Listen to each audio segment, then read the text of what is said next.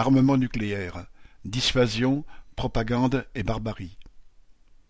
Dans la surenchère des budgets militaires actuels, la politique nucléaire française n'est pas en reste puisqu'il s'agit d'augmenter son budget de 13% au minimum pour la période 2024-2030.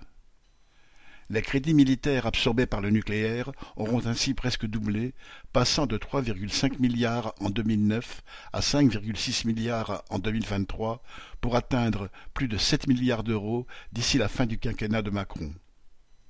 Au nom de la paix dans le monde, bien sûr, les armes nucléaires sont donc développées de plus en plus, comme si ces armes dites guillemets, dissuasives pouvaient empêcher les guerres. Faut-il rappeler que les premiers et les seuls à avoir utilisé l'arme nucléaire sont les États-Unis, cette fameuse grande démocratie protectrice de la liberté dans le monde?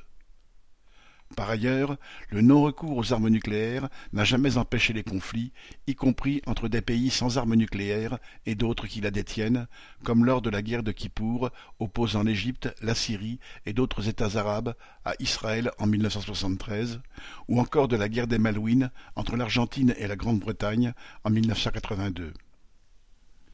Un mensonge a été largement diffusé auprès des populations d'Europe de l'Ouest selon lequel le monde serait en paix depuis 1945.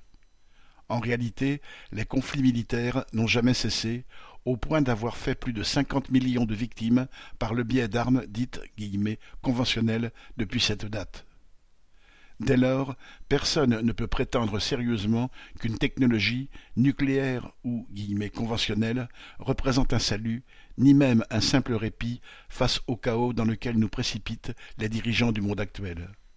Sinon, c'est croire que les gouvernants de ce monde peuvent faire passer l'intérêt des populations avant l'intérêt des fauteurs de guerre, des capitalistes et de leurs profits. Croire au Père Noël est plus réaliste. Marlène Stanis